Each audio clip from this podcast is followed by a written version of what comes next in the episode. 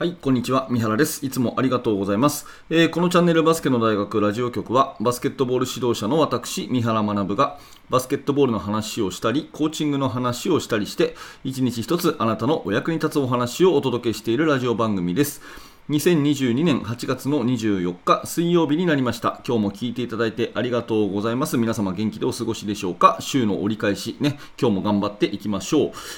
さて、えー、今日の話題はですね仙台育英高校に学ぶ自信と謙虚さということで、えー、甲子園の優勝を決めた仙台育英高校のことが、えー、新聞やネットニュースで、え取り上げられております。普段はねバスケットの話一辺倒で来ている私ですけれども今回ちょっとこの、え高校野球にスポットを当ててそのコーチングフィロソフィーっていうかね、えー、指導者の持つべきものが、やっぱり自信と謙虚さの両立、これが大事じゃないかなというふうに私なりに気づいたので、今日はそんな話をさせていただきます。えー、バスケットの技術論ではありませんが、きっとあなたのお役に立てるお話ができればと思ってますので、えー、ぜひ最後までお聞きください。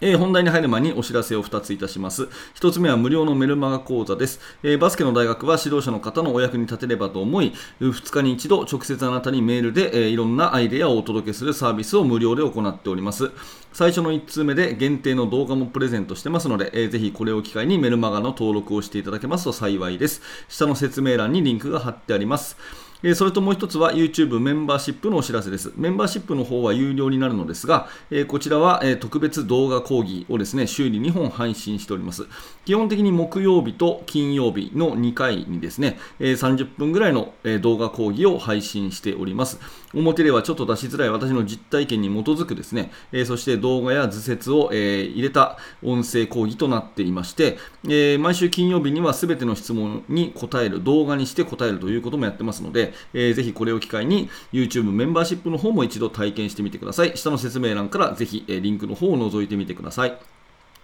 さて、えー、今日の本題ですけれども、えー、まあ、甲子園の優勝が決まったということで仙台育英高校が春夏を通じて東北勢初となる優勝を果たしたということでですね非常に えー、各紙にあのを賑わせております、えー、まあ、前提として私はですね野球、まあ、高校野球全くの素人になりますので、え、ちょうどこの話題に、え飛びついただけということで、えちょっと話がうまくまとまらないかもしれませんがご容赦ください、えまあ投手陣とかね、えー、その打撃の話というか野球のその内容そのものの話もさることながらまあ、今回注目を浴びているのは就任5年目にして優勝を果たしたですね、えー、末渡監督がスポットを浴びているように思います、えー、39歳なんですね若いですね、えー、でこの先生のいろいろなこの一言一言とかチームの仕組み作りっていうところがすごく私も共感が持てたというかお手本にしたいなというふうに思ったので、えそんなところをいくつかねお話をしていきたいと思います、えーと、まずですねこの勝ち上がる上で新聞とかに載っていたのはその総力戦、うん。あの絶対的なエースが1人いてですねピッチャーが投げ抜くみたいな形ではなくて、えー、投手を5人も揃えて、えー、臨んだということで、まあ、あのなんていうか、あのまあ、いい選手揃えたんでしょというふうに言われがちかもしれませんが、そうではないということをやっぱり、えー、マスコミは報じていて、ですねこれは監督の手腕ということですよね。やっぱりレギュラーメンバーを、まあ、ある意味固定しないと。で、えー、言われているのはですね、なんかこう数値化をして、えー、レギュラーメンバーをですねあの決めるときの、え基準っていうのを数字にしてですね、え何秒で走れるとか何秒で投げれるとかそういったことをちゃんとデータにして示して選手はそれを目指して頑張るというこの可視化、うん、見える化したっていうところがすごく優れていたということで、まあ、これは多分高校野球史に類を見ないほどの徹底ぶりだったということを各紙報じております。うんまあ、でこの、えー、監督ご自身がですねやはりあの選手時代に、まあ、いわゆる補欠だったそうでしてそのベンチメンバー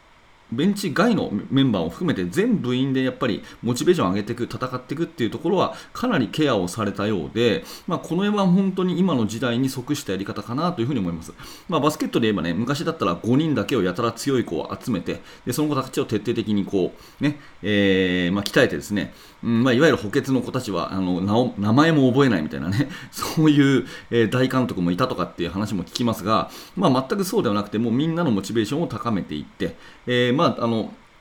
ベンチに入れない子うん、レギュラーになれない子ほどですね技術的な指導をして、えー、レギュラーメンバーの子ほどですねいわゆるそういうあの、まあ、雑用っていうんですかそういうところも大事にするというような生活指導をしたというようなことも書いてあるので非常にこのこの辺はですね今の時代に即した、うん、全員主役っていうかね、えー、そういうところを徹底してで戦術的にもやっぱり疲労とか怪我との戦いということになると思いますので全国大会だとね、えー、甲子園も多分6試合ですかね間違ってたらごめんなさい、えバスケットの、まあ、今全中やってますけどバスケットも大体全国大会っていうと6試合を勝ち抜かなきゃいけないというかなりハードスケジュール、うん、になってますから、まあ、それをね1人で投手が投げ抜くのは無理というところでも最初からですね、うん、優れた投手を、まあ、5人以上あの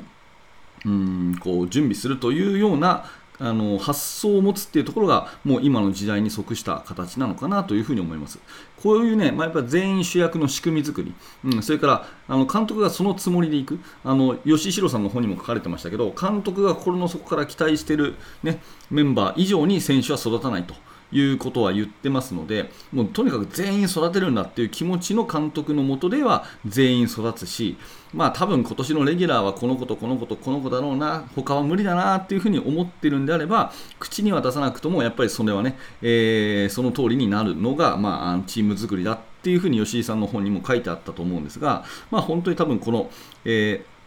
須江監督は全員を伸ばそうと思われていたんじゃないかなと私は思います。まあ、この辺のそのチーム作りっていうね、本当のそのレギュラー作りじゃなくて、エース作りじゃなくてチーム作りっていうところは大いに学びたいところかなというふうに思います。はい。それともう一つはですね、やっぱりその、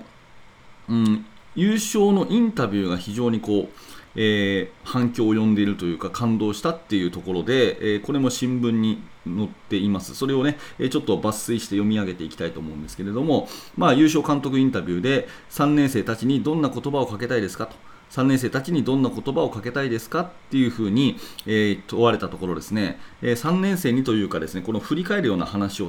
始めたというところが話題になったんですね。え、ちょっとそれ読みますね。え入学どころか、おそらく中学生のえ中学校の卒業式もちゃんとできてなくて、えー、高校生活っていうのは僕たち大人が過ごしてきた高校生活とは全く違うんですよねっていうふうに話し始めて、うん、で青春ってすごく密なのでっていうふうに続けたわけですね。青春ってすごく密、まあ、いわゆるそのコロナ禍になって密がダメと言われたその密そのものがもう青春だと。ね、友達と、ね、こうはしゃいだり抱き合ったり、ね、そういう、まあ、スポーツの世界だからね狭いところでこういろんなことをやったりっていうのがやっぱりそれが青春なんででそれが全部奪われてしまったというところですよね。うんまあ、青春ってすごく密なのでと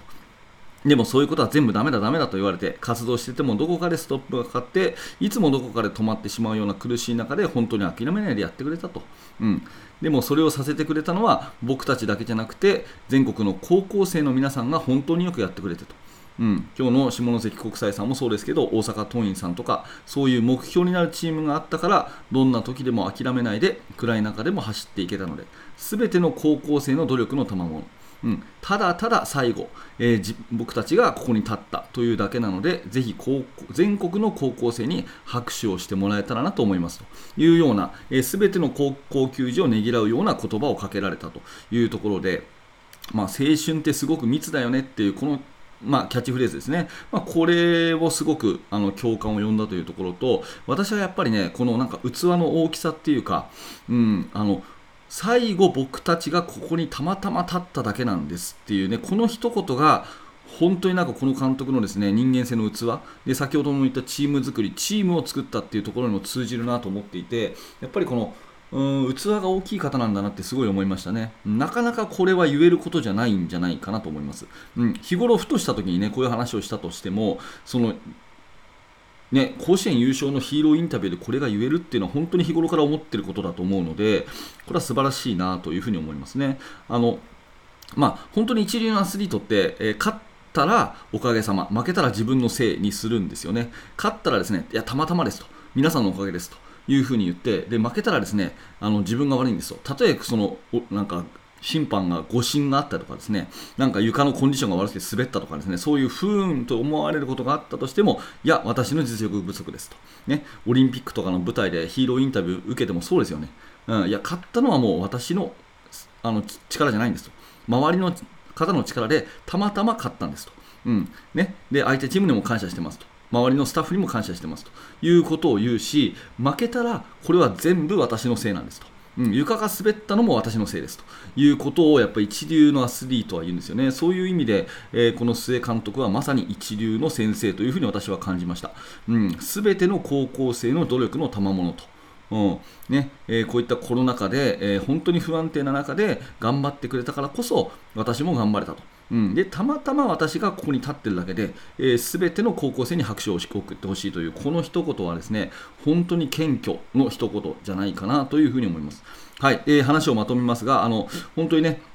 えー、私が思ったのはそのチーム作りのえー、やっぱり全員を育てるんだっていうね。で私にはそれができるんだっていうそういう、まあ、須江監督の自信自信ですね、えー、絶対自信がなければですねその数値化をしてで全員を伸ばそうと。最後の最後まで全員を伸ばそうっていうことはできなかったと思うのでその自信というところは絶対必要だということと同時にやっぱりその謙虚さですよね。周りのおかげで今があるというような謙虚さ。この自信と謙虚さの両立っていうのはやっぱりすごくすごく大事なことなんだなということを、えー、改めて思いました。はい。えーと、新聞の報道、ネットニュースの報道をですねかいつまんでお話ししたに過ぎないので、えー、私の、ね、思い込みというかあの野球に全く詳しくないものですから、まあ、その辺のところでなんか間違ったね、えー、いやそんなことじゃないんだけどなというのを専門の方が聞いたらですね思うかもしれませんが、まあ、その辺はご容赦いただいて、えー、私もね、え一スポーツの、まあ、指導者という立場で非常に感動しましたよというそんなことが、えー、お伝えできればなというふうに思います。仙台育英高校の、まあえー、チーム関係者選手スタッフの皆様、えー、本当におめでとうございます。そして、えー、須江監督の言葉通りですね。私も全国の高校生、ね、野球はもちろんですが全国の高校スポーツに関わるすべての人にですね、え拍手を送りたい気持ちでおります、えー、今回のお話は仙台育英高校さんに学ぶ自信と謙虚さというお話です。はい、ということでありがとうございました。えー、今日の放送は少しね、えー、たくさん語りましたけれども、大体いつも10分ぐらいでまとめております。バスケットの話をしておりますので、えー、ちょっとでも面白かった、興味が持てたという方は、チャンネル登録していただけますと、え明日の放送があなたの手元に届きやすくなります。えー、ぜひチャンネル登録をしていただいて、また明日の放送でお会いしましょう。はい、最後までありがとうございました。三原学でした。それではまた。